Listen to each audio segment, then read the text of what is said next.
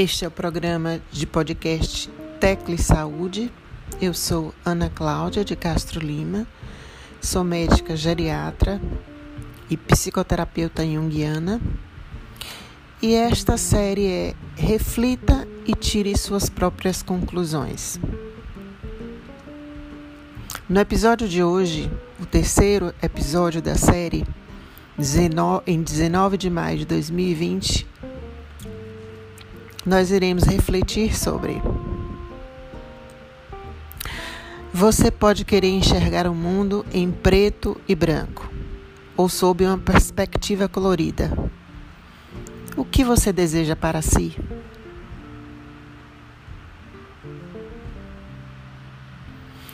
Tudo é relativo. Na paleta das cores de um pintor existem mil tons. Por que querer enxergar em preto e branco apenas? Ou querer enxergar só o preto ou só o branco?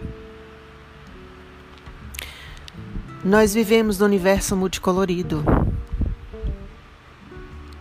Existe beleza exatamente na diversidade.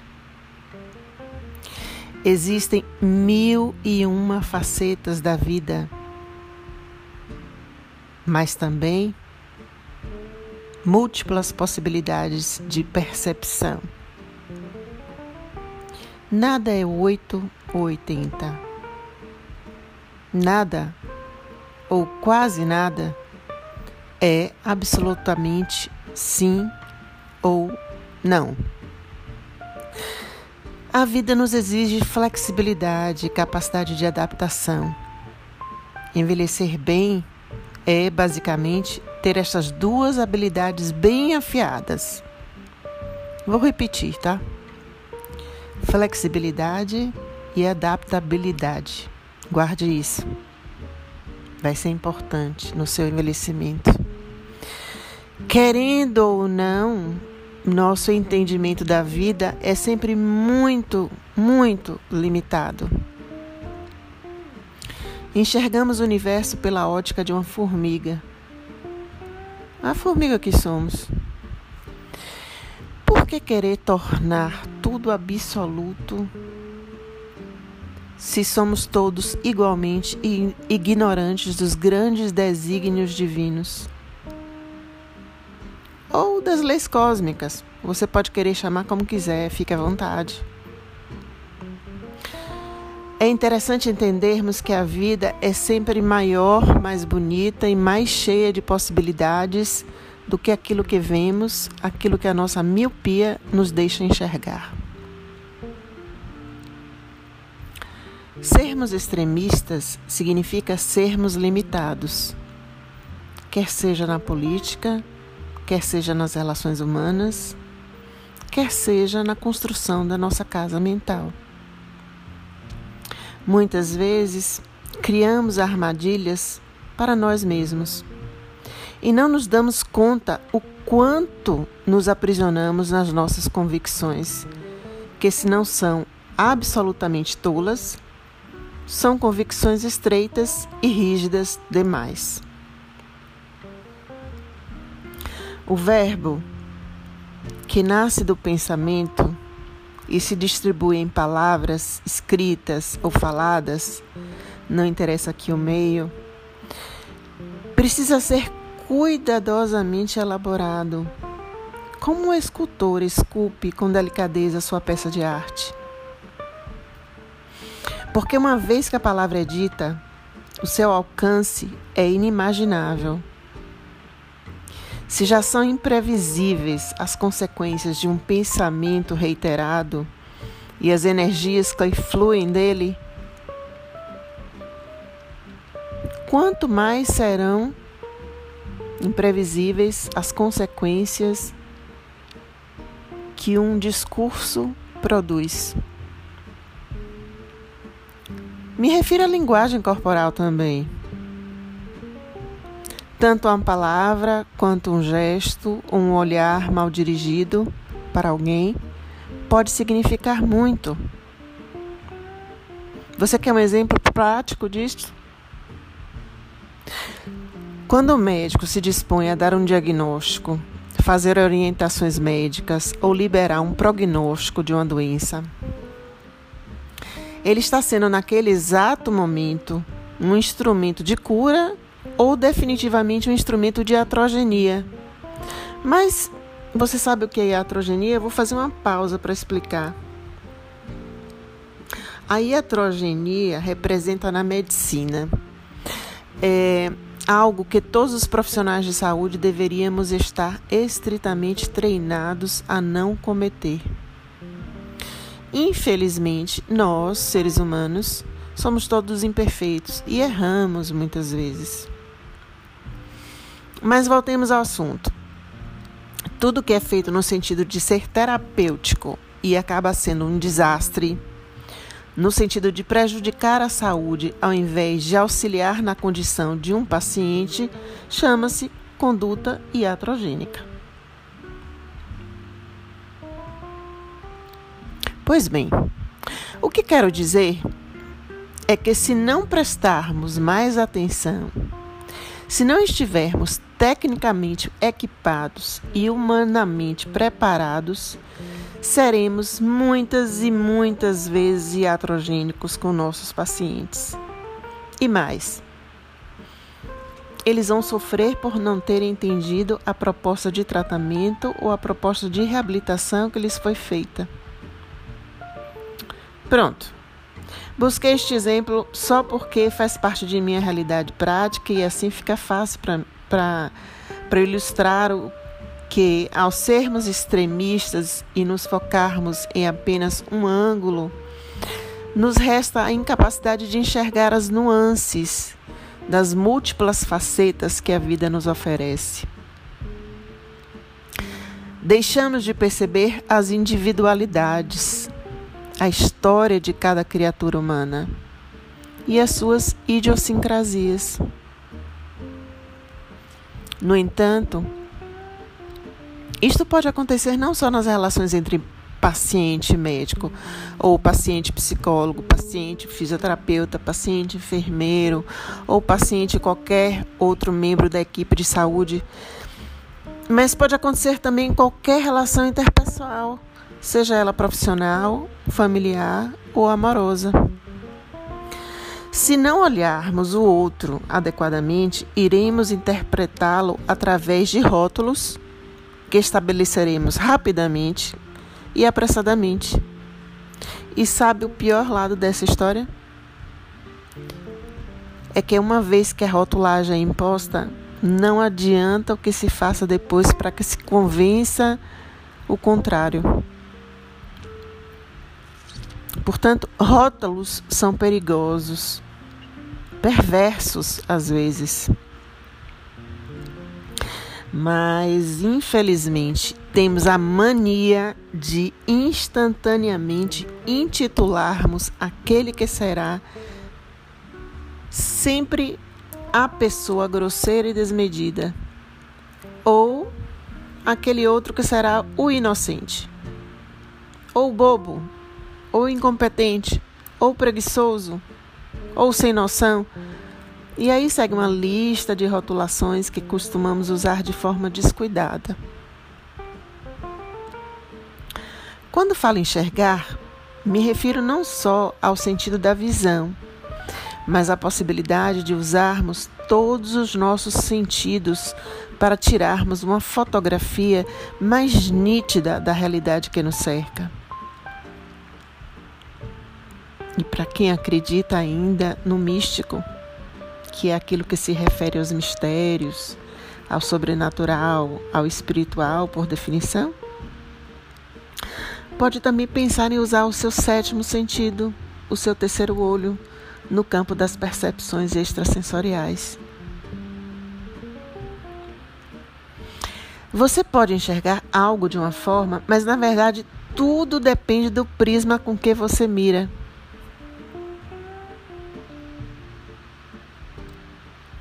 Aprendi isto cedo e repito esta frase muitas vezes, tentando entender a sabedoria que nela reside. Se você costuma usar óculos escuros, verá sempre um mundo mais sombrio. Se suas lentes são azuis, assim você verá o mundo azulado. Se você usa lentes cor-de-rosa, ulala, Lavian Rose, e você vai enxergar mais amorosidade no mundo à sua volta. Mas se você usa um grau adequado para sua deficiência visual e não esquece os óculos em qualquer lugar, aí sim você vai ver com clareza a paisagem que lhe rodeia.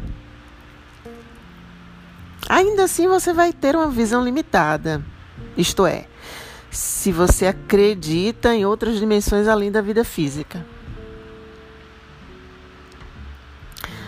Entenda, eu estou usando aqui uma metáfora para lhe dizer que as lentes que você usa são a sua forma de ver e interpretar os fatos.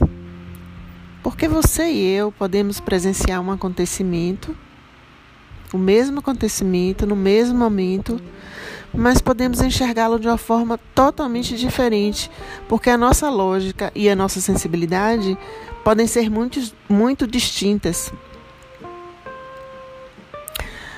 Entretanto, a gente também pode enxergar de forma igual. E isto é uma delícia, pois aí estaremos contactando com almas afins, almas irmãs, almas gêmeas. Portanto, não acredite em tudo que você vê, pois os nossos olhos são limitados e nossa interpretação daquilo que a gente capta é ainda mais limitada. Sabe aquelas imagens que, quando a gente muda o ângulo de visão, aquilo que parecia ser apenas uma coisa pode ser outra também? Você já viu aquela imagem da grande pedra boiando num lago? Se não, se não viu, procure no Google, interessante, o mistério da pedra flutuante. Portanto, tudo é uma questão de perspectiva. Da perspectiva que a gente assume do nosso ponto de vista. A gente se engana pensando que entende tudo, que sabe tudo, que os nossos olhos não nos traem. Pois saiba, isto acontece com você e comigo o tempo todo. Já experimentou ir a um mesmo lugar por duas ou mais vezes e ter impressões totalmente distintas de lá nas diferentes ocasiões em que você foi? Por que será que isto acontece? Muitas vezes a nossa visão sofre influências do nosso humor, do nosso estado de espírito, da nossa disponibilidade de estar ali naquele momento e na nossa disponibilidade também de tirar proveito para relaxar e curtir aquele instante com atenção plena. Portanto, a dica aqui é tirar proveito da sua capacidade de enxergar e contemplar para que você se extasie com o belo. Me diga, isso não é bem mais estimulante do que fitar o olhar apenas no lado sombrio da vida? Existe um conceito muito, muito bacana, muito interessante. É estesia. A estesia significa sensibilidade para o belo. Ou seja, é a aptidão para compreender as sensações causadas pela percepção do belo. Vou repetir, tá? Estesia é a aptidão para compreender as sensações causadas pela percepção do belo. Pronto. Uma vez explicado o termo, eu vou, eu vou te sugerir um roteiro para você desenvolver sua estesia. Anote aí. Contemplar o lindo planeta azul no qual habitamos ver a beleza em cada pequeno detalhe da natureza. E olha que estes detalhes são infinitos, não é? Na terra e no céu. Perceber a exuberância do mundo animal e tentar aprender com ele. Identificar o belo no outro, mesmo que o outro aparentemente possa lhe parecer muito feio e desajeitado.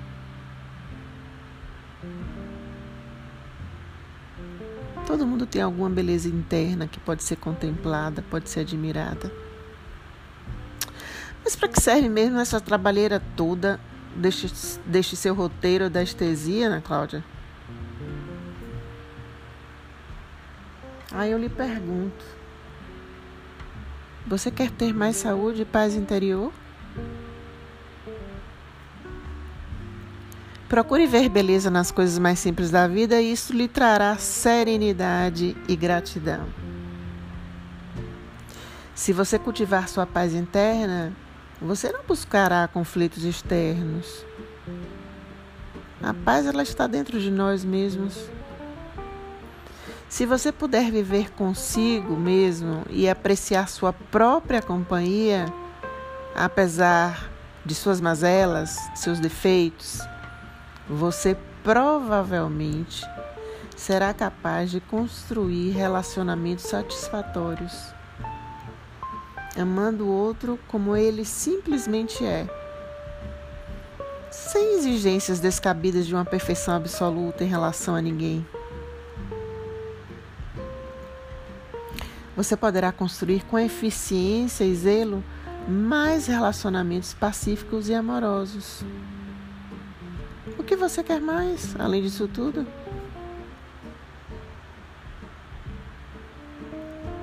Já é motivo suficiente para a gente treinar a nossa estesia, a nossa capacidade de, de se deslumbrar com o belo. Mas existe outro elemento importante nesta nossa reflexão, que é o pensamento. Pensar positivamente é preparar os nossos sentidos para perceber as maravilhas do mundo. Porque se você não exercitar esta habilidade, você pode ir a Paris e vai enxergar apenas a sujeira do entorno.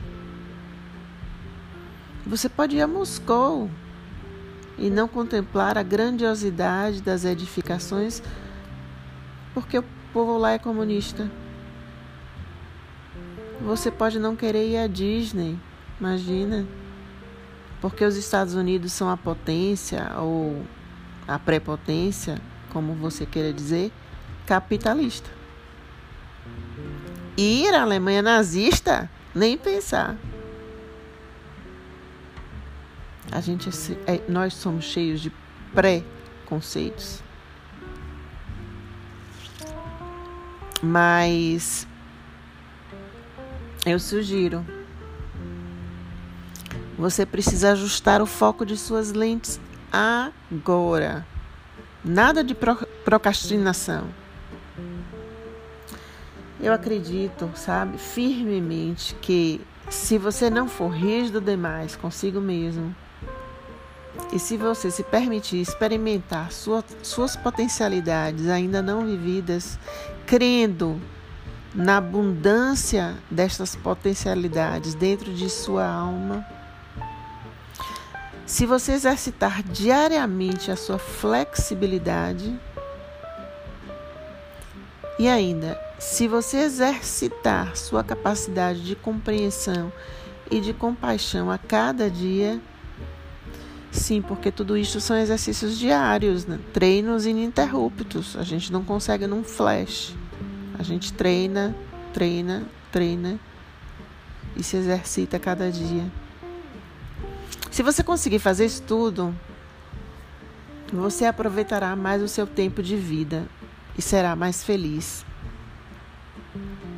Você vai envelhecer, mas com sabedoria e não com rabugice e rigidez. E definitivamente nós não precisamos desta amargura. Portanto, eu te peço hoje, reflita e tire suas próprias conclusões. Eu preciso ser tão radical nessa questão?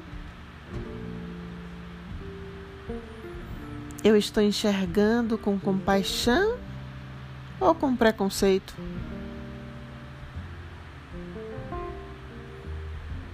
Eu preciso mesmo desta rigidez toda ou posso relaxar de vez em quando e dar uma folga para minha persona, para meu papel social, para minha máscara?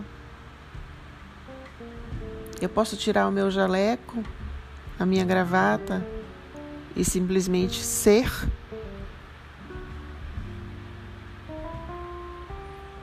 Namastê.